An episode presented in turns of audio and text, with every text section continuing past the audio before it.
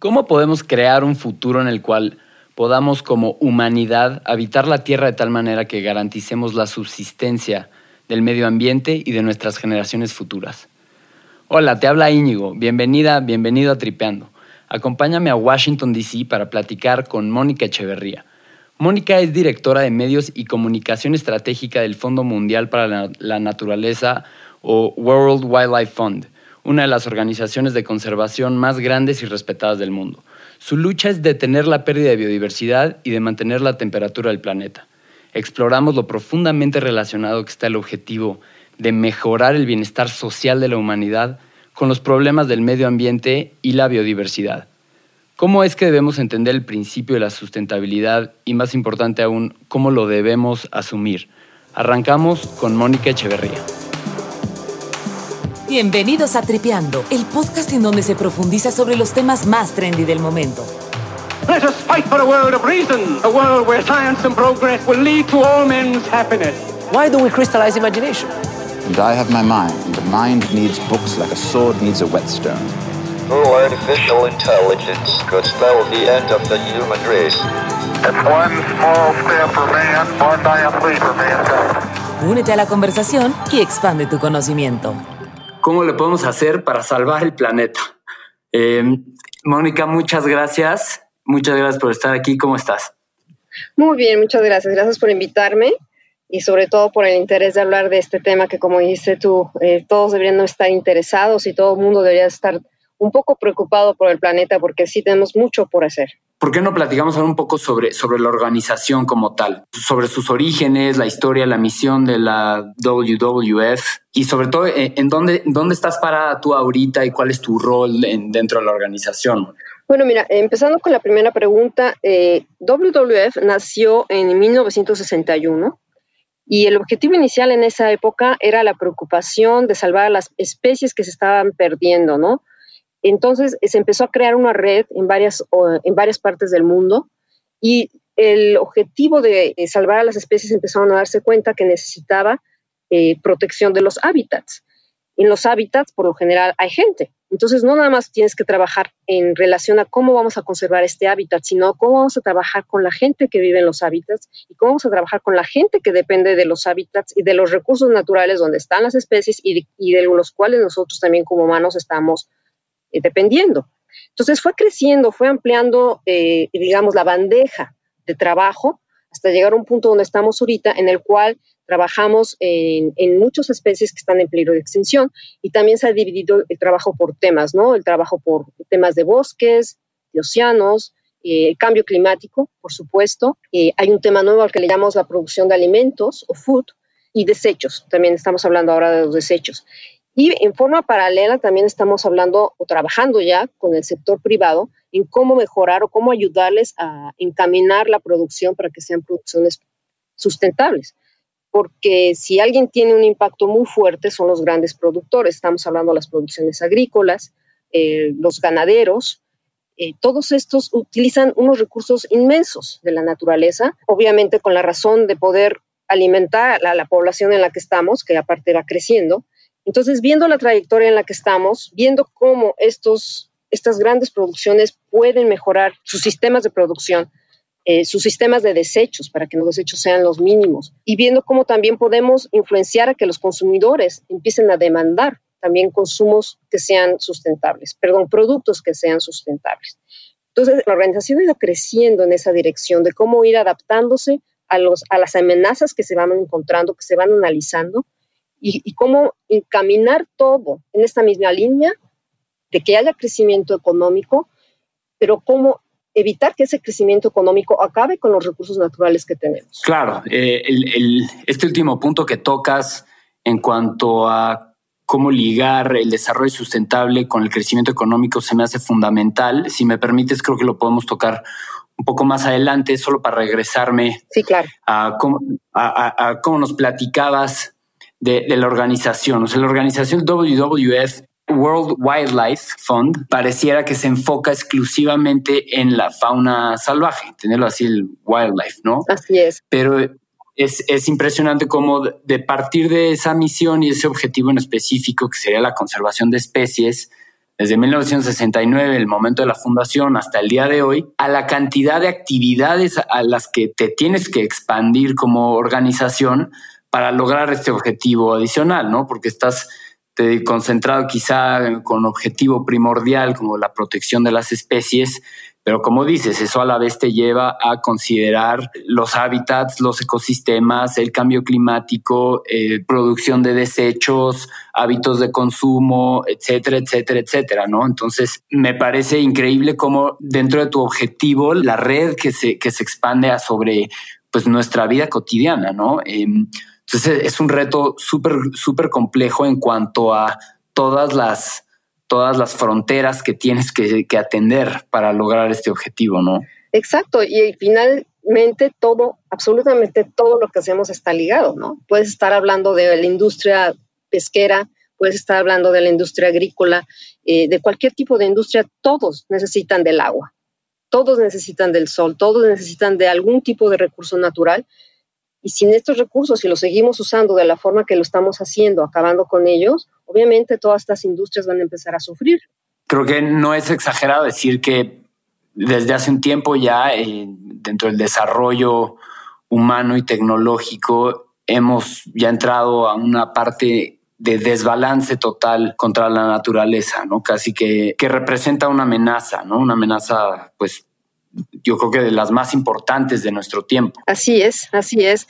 Eh, tenemos un estudio que dice que eh, estamos utilizando los recursos de un planeta y medio. Por decirte algo, los recursos naturales tienen que recuperarse. No le estamos dando tiempo a los recursos naturales de recuperarse para la cantidad de necesidades que tenemos que cubrir el día de hoy. Así, y aquí entra, entra un poco el término, el concepto de sustentabilidad podemos entender el concepto de la sustentabilidad ¿no? como el manejo adecuado de los recursos de tal manera que logremos garantizar el bienestar de las generaciones futuras, ¿no? Entonces, cuando decimos que algo no es sustentable o es sustentable, es porque si mantienes ese ritmo, ese ritmo de uso de recursos, pues en algún, en algún momento vas a quebrar el sistema, ¿no? Así es, exactamente, lo escribiste muy bien. O sea, hago el énfasis en, la definición del concepto de sustentabilidad porque es un término que últimamente eh, todo el mundo ha acuñado, ¿no? Se usa como mercadotecnia, se usa como em, en mil maneras, ¿no? Pero pocos han logrado entender el concepto de la sustentabilidad, hacer conciencia de eso pero aquí es donde yo me, donde yo me detengo. Si me he informado, me he educado con respecto al tema, lo que falta es, uno, hacer conciencia y dos, llevar esa conciencia a la acción, ¿no? Ahí es donde creo que a mí me ha fallado y a muchas personas estarán de acuerdo conmigo que nos gustaría hacer algo al respecto, pero nos enfrentamos con dos problemas. El primero es pues la ignorancia, ¿no? Que no sabemos bien qué podemos hacer. Y el segundo, que quizás sea el más importante, es este sentimiento de que mi acción individual, una acción diminuta que pueda hacer yo, no le veo una repercusión a nivel social, regional o global, ¿no? Que sentimos que nuestro aporte sería un granito de arena en un sistema que por sí ya está corrompido, ¿no? Es que eso es algo bien interesante, ¿no? Cuando hablabas de la palabra sustentabilidad es bien complicada finalmente, ¿no? Y como dices tú, la utilizamos por todos lados. Pero una forma de recapitalizar es, por ejemplo, pensar en que todo lo que hacemos en la vida diaria tiene un impacto en el planeta. Tenemos una huella ecológica en todo lo que hacemos, en lo que estamos consumiendo, en lo que estamos comprando. En lugar de comprar, a lo mejor podríamos reusar o usar cosas que ya están usadas, reutilizar. Eh, la forma en la que nos estamos transportando, eh, la forma en la que estamos comprando, esas son actividades diarias que puedes tú recapacitar hasta dónde necesito yo comprar este nuevo celular, este teléfono nuevo celular. ¿No realmente lo necesito? la cantidad de desechos electrónicos se están acumulando en algún lado del planeta, no se desintegra. Y nadie se pone a pensar cuando compro un celular nuevo, bueno, ¿qué va a pasar con el viejo? Y, así, puedes ir acumulando las cosas que haces todos los días en tu vida. En lugar de darte un baño de media hora, trata de darte un baño de 5 o 10 minutos, ¿no? Ahorra agua lo más que puedas. Este, en lugar de, no sé, de, desperdiciar comida, a lo mejor regálasela a alguien más. ¿Sabías que hoy por hoy se calcula que un tercio de la comida se está desperdiciando en el mundo entero? Un tercio de lo que se produce se está desperdiciando. Es muchísimo. Cuando tienes a gente que se está muriendo de hambre, eso no debería estar sucediendo. Y dentro de las acciones individuales, bueno, tenemos como ejemplo a las hormigas, ¿no? Tú ves a las hormiguitas caminando, todas cargando una piececita chiquita, y luego de repente ves un gran hormiguero enorme, ¿no? Con una cantidad de canales, una construcción increíble abajo de la tierra o arriba de la tierra. Y eso somos nosotros, ¿no? Nosotros también tenemos que pensar que lo, lo, que estamos cargando y lo que estamos haciendo, aunque sea trabajo así chiquito de hormiga, tiene una repercusión en algún lado. Claro, totalmente de acuerdo. Eso, eso en lo te digo, en lo personal a mí me ha fallado bastante y creo que muchas personas de las que conozco y las que me rodean se enfrentan con el mismo problema de que sí, sí están conscientes y creo que a este punto es muy difícil no estarlo. No tienes que estar verdaderamente cegado para no estar consciente de que existe un problema, pero llevarlo a la acción ya es otra, es otra plática totalmente diferente. Llevarlo a la acción me refiero a empezar por una leve práctica o inclusive hasta formarlo a un hábito y de, pasar de un hábito inclusive hasta un, un modo de vida. Exacto. ¿no? Y esto es verdaderamente, verdaderamente difícil, pero sí, igual, así como dice el movimiento de la funcionalidad de la hormiga, es en este tipo de movimiento, de, de acciones individuales, que hemos visto históricamente movimientos contraculturales masivos que se desprenden a través de una acción individual, ¿no? O sea, por, por pensar algo, el movimiento contra el racismo, los movimientos a favor de la diversidad sexual, eh, Gandhi, ¿no? El movimiento pacífico contra el imperialismo inglés, o inclusive el, el este, este, este movimiento que ya se relaciona mucho más con este tema es el, el caso de la pequeña Greta Thunberg, esta niña de 16 años de nacionalidad sueca que se ha convertido en todo un emblema de la lucha contra el cambio climático, que ha logrado movilizar a millones de jóvenes a través del mundo. Y lo único que hizo ella fue ausentarse de la escuela e ir a protestar afuera del Parlamento sueco para exigir cambios a favor del medio ambiente en contra del cambio climático, ¿no? O sea, sí existe, sí existe la posibilidad de potencializar la, la acción mínima en algo mucho más grande, ¿no? Y creo que eso es algo que todos tenemos que, saber, que existe esa posibilidad. Y, creo, que, creo que es algo que tú en lo personal eh, conoces muy bien en, tu día a día, ¿no? Es algo que tú tratas de tocar bastante, cómo movilizar, cómo impulsar. Sí, y desde acciones muy pequeñas hasta, hasta lo que podemos hacer este, en grande, ¿no? Y, y algo que nos ayuda mucho y que nos debe ayudar de una forma positiva son todas el acceso que tenemos ahora a la comunicación mediante las redes sociales es impresionante. Te, has de haber fijado el cambio que ha habido eh, en muchos lugares del mundo en relación al uso de los popotes. Y sale realmente a que por, en parte, lo que se logró por parte de las redes sociales, publicando estas fotos de una tortuga que tenía atorado un popote en sus fosas nasales, la pobre, y empezó ahora sí que a difundirse, ¿no? El tema de no nada más de los popotes, sino de todos los plásticos. Y hoy por hoy voy a muchos restaurantes donde ya ni siquiera te ofrecen el popote. Entonces, fíjate cómo todo eso ha pasado nada más como en un año, si no es que menos. Sí, claro, hemos visto, hemos visto algunos, como algunos de estas, de estas situaciones viralizarse. El caso de el que comentaba, el de Greta Thunberg, el caso de la tortuga, ¿no? Que ya, tristemente, ya lo veo más en memes que en, en acciones redituables hacia el medio ambiente, ¿no? Pero, pero sí, estoy de acuerdo que así, así se, así se empieza. Yo, yo te quería preguntar, tú y en tu labor con la organización, ¿cómo, cómo, cómo, cómo logran transmitir este, este mensaje cómo logran concientizar y buscar, eh, pues, educar a la gente, ¿no? ¿Qué tipo de estrategias emplean o han estado empleando ustedes recientemente? Bueno, mira, es un conjunto de, de tácticas que se hacen con una estrategia, ¿no? Pero básicamente, eh, así en, forma muy general te lo explico, es a través de comunicación externa, que es a través del sitio web, a través de mandar emails a las personas que se suscriben para que estén recibiendo información de los temas que a ellos les interesan. Eh, mi trabajo se genera mucho a través de los medios de comunicación. Yo hablo mucho con los reporteros eh, para estarles avisando de los reportes que estamos sacando, de las nuevas estadísticas que estamos sacando o encontrando sobre algún tema, para que tengan esa cobertura y para que nos ayuden a llegar a sus audiencias estos temas tan importantes. Por otro lado, también pues, escribimos blogs, este, aparecemos en algún momento en alguna pieza de opinión de algún medio, entrevistas en televisión, que hemos estado muy presentes en los últimos días por el tema de los incendios en la Amazonía, por ejemplo. Eso es más o menos lo que yo hago en mi trabajo, ¿no? En el área de comunicación. Sí, vaya, em, em, vaya, chamba que tienes, Mónica. No, no, no es sencillo, pero es, es, es una gran labor, ¿no? es una gran labor, pero es muy satisfactoria cuando, cuando puedes ver que, que, la gente, que sí hay interés de la gente, ¿no? Cuando te empiezan a llamar porque salió una pieza muy interesante y empiezas a recibir más preguntas sobre ese tema y qué puedo hacer yo como individuo, cómo está sucediendo esto y el otro.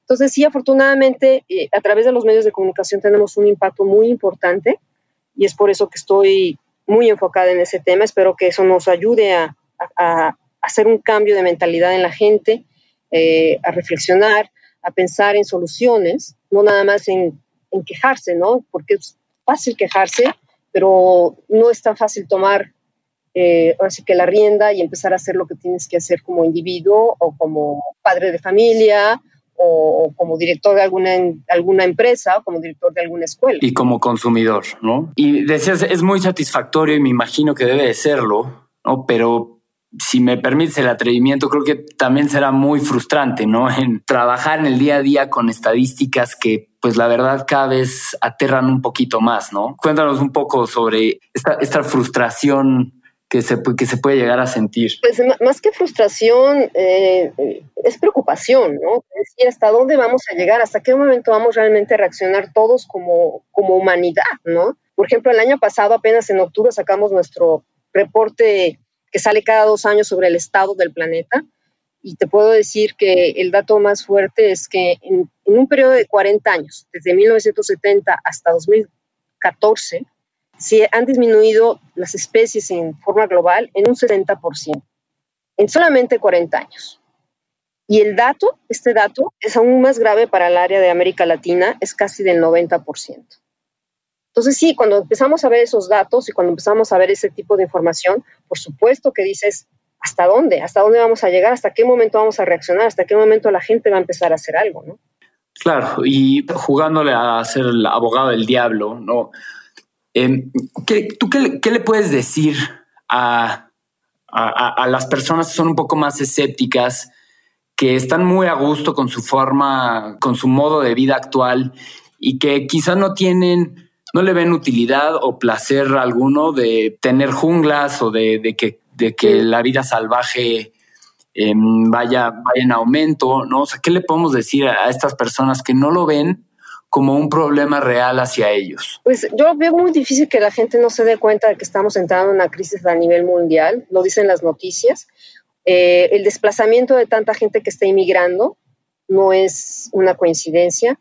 Es cierto que hay muchos factores de crisis, de criminalidad, por lo cual la gente está huyendo de esos países, lo cual es muy triste, pero todo esto se va a empeorar porque va a empezar a haber también una crisis de agua, va a empezar a haber una crisis de alimento. Entonces, si ya estamos viendo estas grandes cantidades de gente que están migrando de un país a otro, la población va a seguir creciendo. O sea, las, proyecciones de que vamos a ser muchísimos más y cómo vamos nosotros a lograr alimentarnos, cómo vamos a lograr vivir en armonía unos con otros, nos vamos a estar peleando por los recursos, nos vamos a estar peleando por la comida. Yo no sé cómo la gente no puede ver, si ves las noticias una vez al día, una vez a la semana, tienes todos esos datos enfrente de ti. Y bueno, una forma también de, pensar en el planeta es, imagínate que, el planeta es como una casa, ¿no? Si una casa tú no la cuidas, no, le, no la pintas, no le cures o, le arreglas las humedades, este, se te empieza a caer, ¿no? si no, no reparas la tubería que se rompió, empieza a deteriorarse hasta el momento en que te tienes que salir y te vas a vivir a otra casa, a algún otro lugar. Bueno, estamos haciendo con lo mismo, lo mismo con el planeta, porque el problema es que no hay otro planeta, no nos podemos salir de este planeta e irnos a otro, lo estamos acabando. Creo que es, no solo es una tragedia, sino que es un verdadero problema y como lo dije antes, el problema más importante al que nos enfrentamos hoy en día, creo que no, es exageración. Creo que sobre lo que te preguntaba, yo también eh, comparto mi opinión, creo que estarás de acuerdo en que la biodiversidad es, pues es sinónimo de estabilidad ¿no? y de balance. Y este balance es lo que más necesitamos actualmente. Un mundo pues menos biodiversificado, es un, un mundo menos capaz de proveer, no, de proveer de las necesidades del humano, un mundo menos biodiversificado, perdón, es un mundo pues, menos capaz para mantener climas no extraordinarios y es un mundo menos capaz para absorber dióxido de carbono y eh, minimizar los efectos del cambio climático, ¿no? Entonces, creo que me, gusta mucho la, idea de decir esto ya no solo es una tragedia, sino que es, una verdad, es un verdadero problema y es, un, es una verdadera lucha, ¿no? Es una guerra y nos, nos involucra a todos. Exactamente, nos involucra absolutamente a todos. Y algo que, que mencionaste hace rato sobre la juventud es una, una señal de esperanza, ¿no? Porque eh, sí ya hay más currículum de tema ambientalista en las escuelas, ya se están despertando, ya, hay más información para ellos de lo que está sucediendo y están mucho más activos de lo que nosotros estuvimos cuando era, teníamos esa edad, ¿no? Obviamente. Entonces también ese es un, una, un punto de esperanza, ¿no? Que, que, yo tengo, que conforme estas nuevas generaciones vayan subiendo y vayan tomando las, eh, eh, el mando bajo sus riendas, eh, puedan hacer los cambios que se están necesitando, que en algunos lugares ya se están haciendo, pero no se están haciendo al nivel que lo deberíamos de hacer. Sí, de acuerdo. Y podríamos, podríamos platicar un poco sobre qué, sugieres tú. Digo, ahorita mencionaste varios ejemplos. Uno de ellos es el de tomarte en lugar de media hora en en la ducha, tomarte un baño de cinco minutos, ¿no? Pero un poco más a nivel global y involucrando también, si quieres, a las empresas privadas, como lo dijiste hace rato, es cómo podemos ir reduciendo tanto individualmente como en conjunto la huella ecológica de los seres humanos en el ambiente y, en paralelo proteger la, vida ¿no? y la salud de los ecosistemas. Mira, en gran parte, eh, bueno, como individuo definitivamente lo más importante es mantenernos informados, hay muchísimas fuentes para hacerlo, muchísimas formas para hacerlo y tratar de, participar lo que más se pueda, ¿no? Eh, en línea puedes participar en muchísimas campañas eh, pidiéndole a tus gobernantes, pidiéndole a, otros gobernantes, nada más a los tuyos, que tomen acción sobre diferentes temas que nos pueden añadir y hacer impacto a todos. Eh, otra forma también es, bueno, hacer un recuento de lo que haces diario y ver cómo puedes tú en tu vida diaria reducir la huella ecológica que tienes, si puedes utilizar menos agua, si puedes este, reciclar algo, si puedes donar lo que ya no estás utilizando a algún lugar que lo necesite, si puedes hacer carpool o utilizar más transporte público en lugar de utilizar tu, tu propio auto, si tienes la posibilidad de instalar celdas solares en tu casa, eh, o si no, pues, a lo mejor puedes pedirle a la compañía eléctrica que te diga, bueno, qué opciones tienen ellos de energía renovable. El tema de la energía es un tema muy, muy importante porque muy poca gente sabe que la mayor parte de la electricidad que consumimos en casa proviene de plantas eh, que se generan la electricidad quemando el carbono. Entonces, las plantas de energía son las que más emisiones de dióxido de carbono tienen y por lo, y por lo tanto están contribuyendo mayor con mayor fuerza a, los gases de efecto invernadero. Entonces, si tú como individuo tratas de, evitar utilizar ese tipo de luz, ya estás haciendo un gran cambio. Si puedes tener celdas solares, si puedes utilizar mucho menos tu auto, si lo tienes que utilizar, bueno, manténlo en muy buenas condiciones para que no esté contaminando, contamine lo menos posible. Y, y, nuestros hábitos alimenticios también, ¿no? Todo el tema de la, ganadería en cuanto a pérdida de tierra fértil eh, para dedicársela al ganado, ¿no? El caso, el caso de la Amazonia, igual el, este evento que ha estado súper relevante estos últimos días, ¿no? Em, así como el consumo, el consumo de energía, yo le, agregaría el, pues los hábitos alimenticios, ¿no? Eh, por un lado tienes tú como individuo que analizar tus hábitos alimenticios eh, o tratar de comprar alimentos que tengan algún tipo de sello que diga que es orgánico o sustentable. Ahí ya empezamos nosotros como, como individuos a tener un impacto en la demanda, ¿no? Tú, sabes bien, este, si, si mientras una demanda exista más grande de los productos, el precio va a bajar. Aquí en Estados Unidos, sencillamente, he visto cómo muchos productos orgánicos ya están al mismo precio que los otros productos. ¿Por qué? Porque la población se ha ido encaminando a exigir esos productos que son orgánicos. Entonces, si nosotros como individuos estamos demandando constantemente productos que vengan de fuentes que están bien manejadas, llega un, momento en que los productores también se tienen que poner las pilas y ver esa, esa demanda que les va a beneficiar a ellos. Eso como consumidor. Y como productor tienes una gama de actividades y de tácticas que puedes y de acciones que puedes implementar. Y es una parte también del trabajo que hacemos en WWF, de trabajar con compañías, con grandes productores, para ver cómo les damos asistencia técnica para que reusen y para que no usen tantos recursos, especialmente como el agua, eh, si van a usar productos que vienen del bosque, que se comprometan a que para tal año van a estar usando únicamente recursos que vienen de bosques que están bien manejados. Ese compromiso ya existe por parte de varias compañías y que empiecen a poner en sus productos el sello de que, esos, de que son sustentables, para que tú como consumidor también los encuentres y los puedas consumir. Un ejemplo es, por ejemplo, ya existe el papel absorbente con el sello del FCC. El FCC es el sello eh, que te garantiza que viene de bosques bien manejados, que es un papel que viene de bosques bien manejados. También existen Kleenex, papel del baño, hojas para, para imprimir, entonces, existen estos productos. La, cuestión es que tenemos nosotros que consumidores pedirlos y demandarlos y usarlos.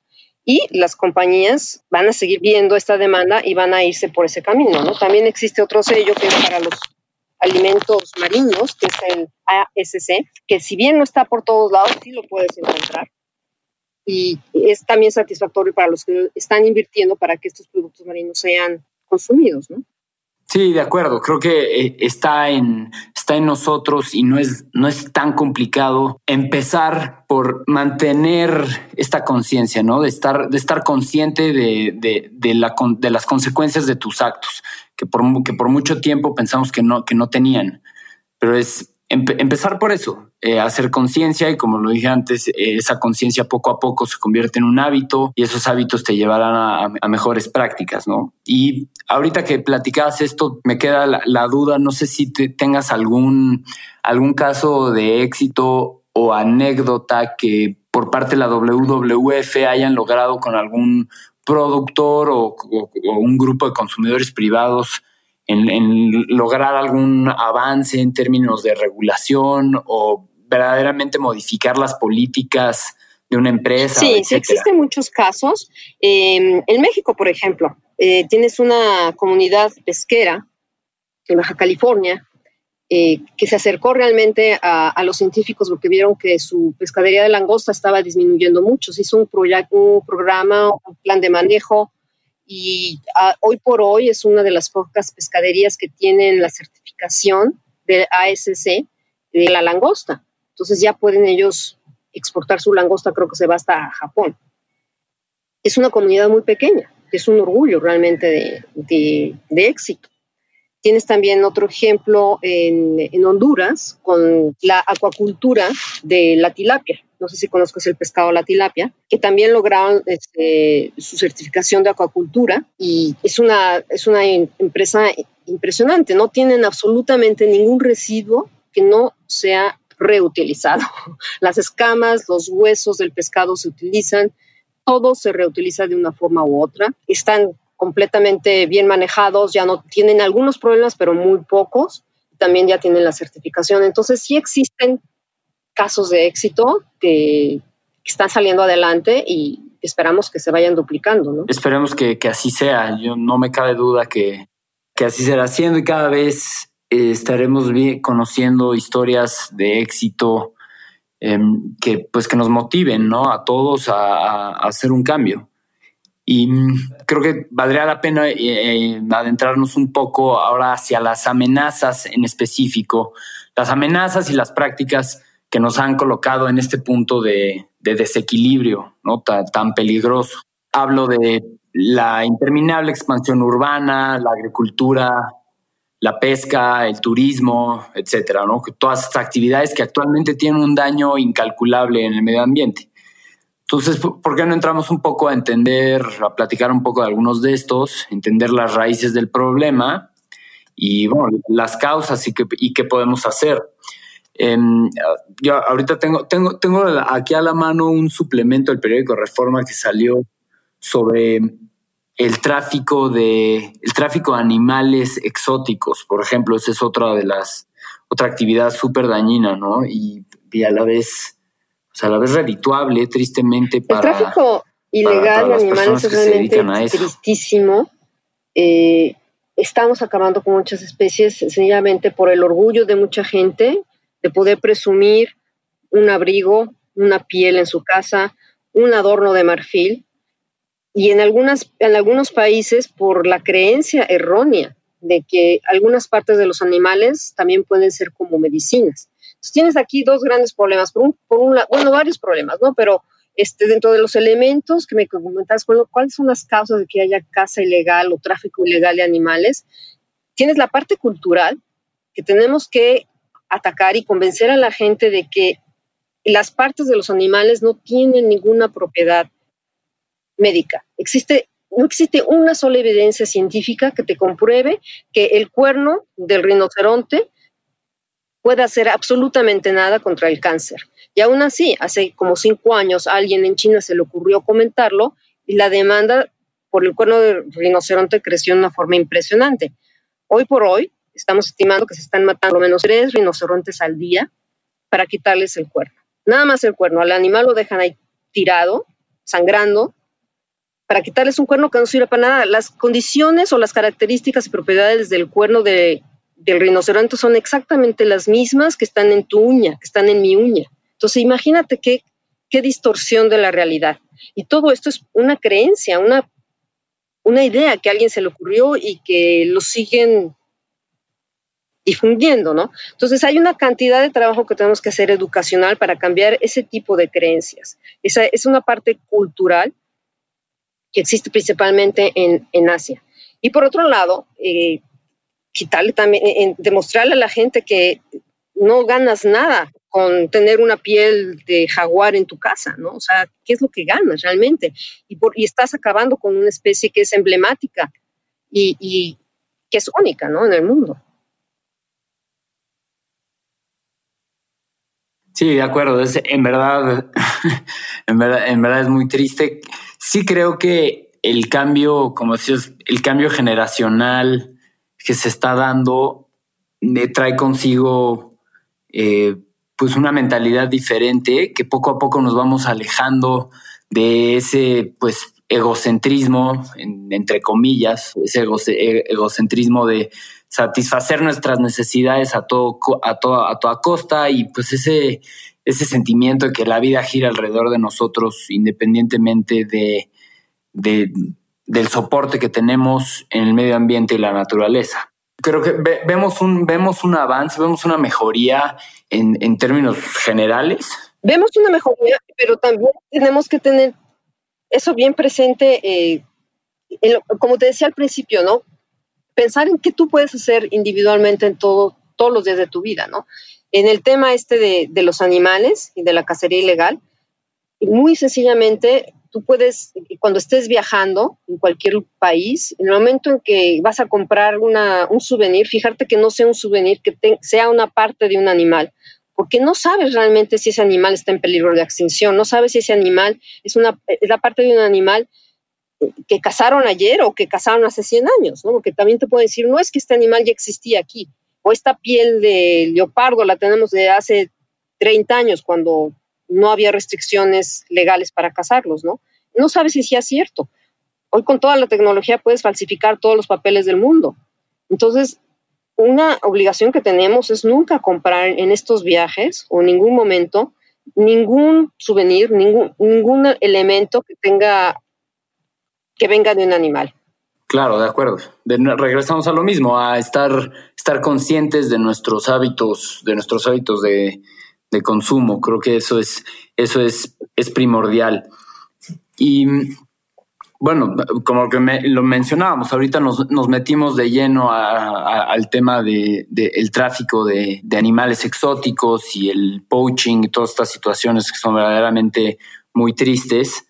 Pero de igual manera está, tenemos en paralelo el tema de la sobrepesca, ¿no? la deforestación, que son, pues digo, son verdaderamente catastróficas Exacto. en términos de, de, de, de sustentar la posibilidad de que nuestros hijos y las generaciones futuras logren el, el, mismo nivel de bienestar que nosotros, ¿no? Ese es, ese de nuevo, ese es el, el, término, el término y el objetivo de la sustentabilidad.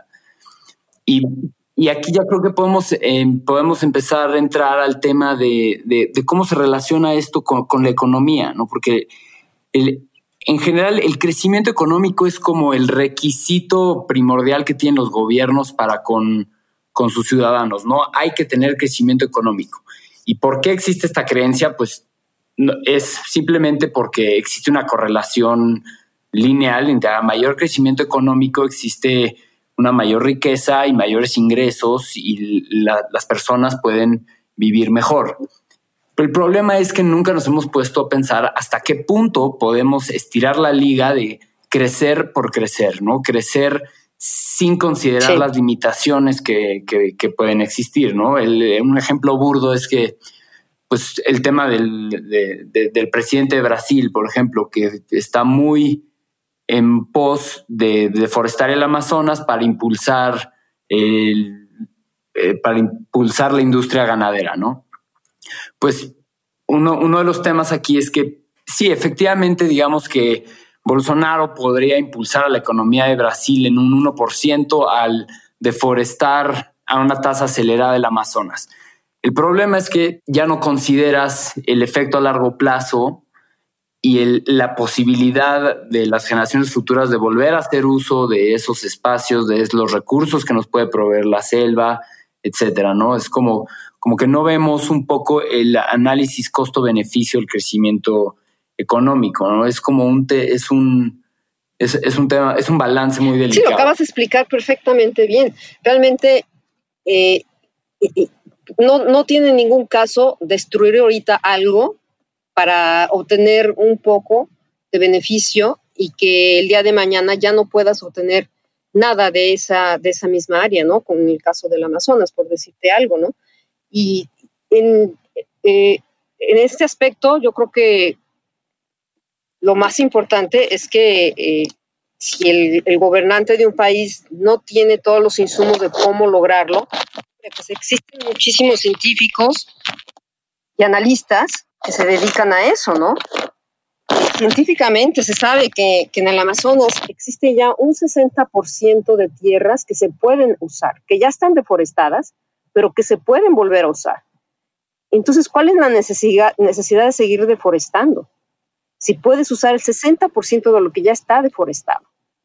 Ese tipo de análisis deberían llegar a sus manos antes de decidir vamos a seguir deforestando, ¿no? Y ese tipo de, eh, están a la mano, es cuestión de, encontrar el apoyo necesario, de buscar el apoyo necesario para que tú puedas seguir impulsando el crecimiento económico, pero sin destruir lo que tienes a tus manos, ¿no? Sí, creo que es, es, es, es el tema central quizá de nuestra, de nuestra generación y esperemos observar cambios en, la mentalidad de los, de los líderes y de las, de las autoridades en el sector económico que pues hay que empezar a considerar hasta, hasta qué punto se puede, se puede, se puede y se debe crecer, ¿no? Porque en la, de nuevo, en algún momento será ya no sustentable, ¿no? Ese es, es, es uno de los riesgos tristemente hacia allá, hacia allá vamos. Y Mónica, nada más ahorita preguntarte también, ¿crees que eh, estemos ya en un punto de no retorno o estamos ya coqueteando con, con la posibilidad de llegar a un punto de no retorno? ¿O, o, cómo lo ves en, en, términos, en términos de tiempo y de necesidad de acción? Mira, realmente desde el punto de vista de, de los científicos estamos muy, muy cerca del punto de no retorno. Se habla, por ejemplo, en el caso de cambio climático, que no nos quedan más de 10 años para tomar acciones realmente contundentes, para controlar que el calentamiento global no exceda, no llegue a más de, de 1.5 grados. O sea, en los próximos 10 años, las acciones y las medidas que se tomen son esenciales. Si no se toman las medidas adecuadas, el calentamiento global va a ser mucho mayor y las consecuencias que estamos ya viendo el día de hoy, los impactos que estamos viendo ya el día de hoy, van a crecer a tal grado que ya no vamos a poder controlarlos.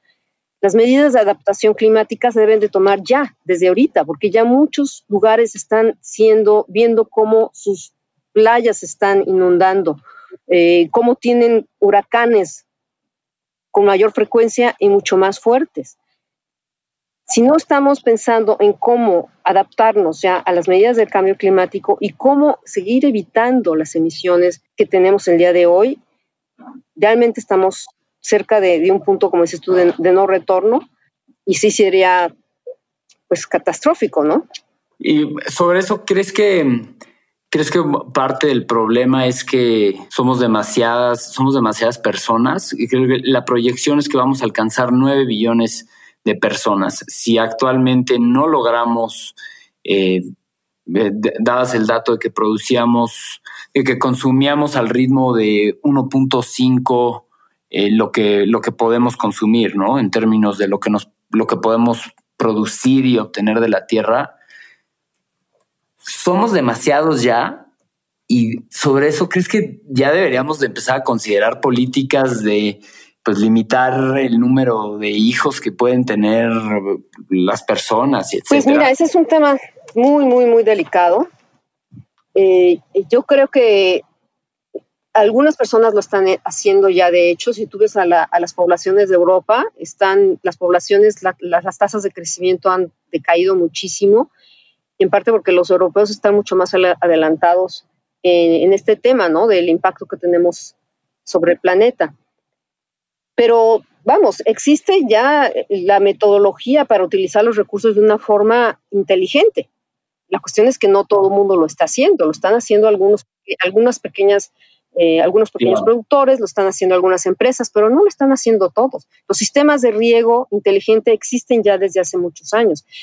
la forma de manejar la agricultura en forma inteligente, que es eh, dándole rotación a tus productos, eh, utilizando muy pocos insecticidas en lugar de utilizar pesticidas de alta contaminación. Todo esto ya se sabe. ¿Por qué no lo estamos aplicando? ¿Por qué no dejamos de deforestar y utilizamos las tierras que ya están deforestadas? ¿No? Y, a la par también tienes mucha gente que ya está haciendo investigación de cómo mejorar también la producción para, para utilizar menos, ¿no? ¿Cómo hacer más con menos? Esa es la ecuación en la que nos debemos de concentrar para poder salir adelante, por un lado, para no tener tanto impacto y para que cuando la población siga creciendo, la población pueda seguir consumiendo, como lo hemos hecho hasta ahora, ¿no? Buenísimo, buenísimo. Lo, lo, dices, lo dices muy bien, Mónica. Y bueno, eh, y por último, yo creo que valdría la pena tocar ya el, el tema de, de, del Amazonas y el de los devastadores incendios que han acaecido sobre, sobre esa zona en la, en la parte del territorio brasileño. No sé si quisieras comentar algo, algo al respecto. ¿Has visto, escuchado algo? ¿Cómo, cómo ves esta situación tan delicada, tan triste? Sí, como lo dices, es muy triste. Estamos muy, muy preocupados. Eh, en esta ocasión eh, sabemos que, que, las tasas de deforestación han crecido muchísimo en la Amazonia brasileña, que la sequía también es un factor muy importante. Y todo esto está causando que los incendios que hay hoy en día se están reportando, hay un 80% más de incendios en el mismo periodo de tiempo en relación al año pasado. ¿Y qué es lo que pasa? La sequía empieza en este mes precisamente, en agosto, y acaba en octubre. Entonces, para el año pasado, los incendios que se habían hecho ya para finales de octubre, para finales de la sequía, ya ocurrieron, ¿sí me entiendes? Entonces, y es muy difícil apagarlos, porque estás hablando de unas extensiones territoriales enormes. Y estos fuegos ya se pasaron en otros países, ya está hablando de la Amazonía, en Bolivia, donde también hay unas extensiones enormes. Eh, Paraguay también está siendo muy afectado. Imagínate, si en Estados Unidos, con todos los recursos que se tiene en Estados Unidos, y el fuego estaba contenido en una área geográfica más pequeña, estamos hablando de extensiones territoriales muchísimo más grandes, mucho, muy difíciles de llegar y con muy pocos recursos. Entonces, sí, el tema es muy preocupante por varios factores, ¿no? desde la cantidad de animales que se han de estar muriendo, que no vemos. Claramente, las imágenes que ves a través de, los satélites de la NASA puedes ver la cantidad de fuegos que hay que son aparte separados, no están todos juntos. Imagínate, o sea, ¿qué hacen los animales? Algunos tienden a subirse a los árboles y después ya no tienen salida. Estás hablando de miles de insectos que no tienen la posibilidad de caminar tan, tan rápido, de huir tan rápido como lo rápido que viene avanzando el fuego y el humo. entonces el impacto en la biodiversidad, en los animales, es muy, muy fuerte. En las actividades socioeconómicas, por supuesto, porque muchos agricultores están viendo afectados, están teniendo que huir. Y, y, aparte en la salud, ¿no? No sé si viste las imágenes de San Pablo. Sí, totalmente cubierto en... En, en humo, ¿no? Y, las comunidades que viven en esas zonas tan cercanas, ¿quién las está atendiendo? ¿Tú crees que no tienen algún problema con los pulmones respirando humo día tras día, días tras día? Eh, o sea, por donde lo veas, realmente es un problema muy fuerte. Además del impacto en el cambio climático, ¿no? Claro, claro, regresamos a lo mismo, ¿no? Es este delicado balance que conecta todo, ¿no? Entonces, un efecto, un efecto acá genera un, un, un, efecto en, en N aspectos y ámbitos de, de nuestra vida cotidiana. ¿no? Es, es, es, este tan delicado balance que existe entre lo económico, social, geopolítico, y todo está verdaderamente intrínsecamente relacionado. Eso es lo que, lo que verdaderamente preocupa tanto, ¿no? Y, pero bueno, Mónica, creo que nos podríamos quedar hablando horas más sobre este tema. Eh, da muchísimo más para qué hablar pero como a, modo de conclusión y ya para ir cerrando esta, esta charla, que queríamos preguntarte si, si tienes algún, algún blog, podcast, libro, documental, etcétera, que nos quisieras recomendar a todos nosotros que, que estamos preocupados y que queremos hacer un cambio y que a lo mejor necesitamos un empujoncito de inspiración. Ay, claro que sí. Mira, yo no tengo algo personal, lo que tengo es este, una página web dentro de la organización que he estado organizando para que se desarrolle el contenido en español, que se llama descubrewwf.org.